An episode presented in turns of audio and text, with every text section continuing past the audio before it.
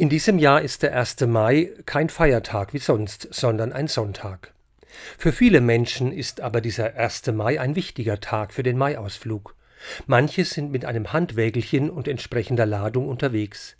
Für die anderen wird schon am Vorabend der Mai eingeläutet mit dem Aufstellen des Maibaums, mit Musik und Tanz.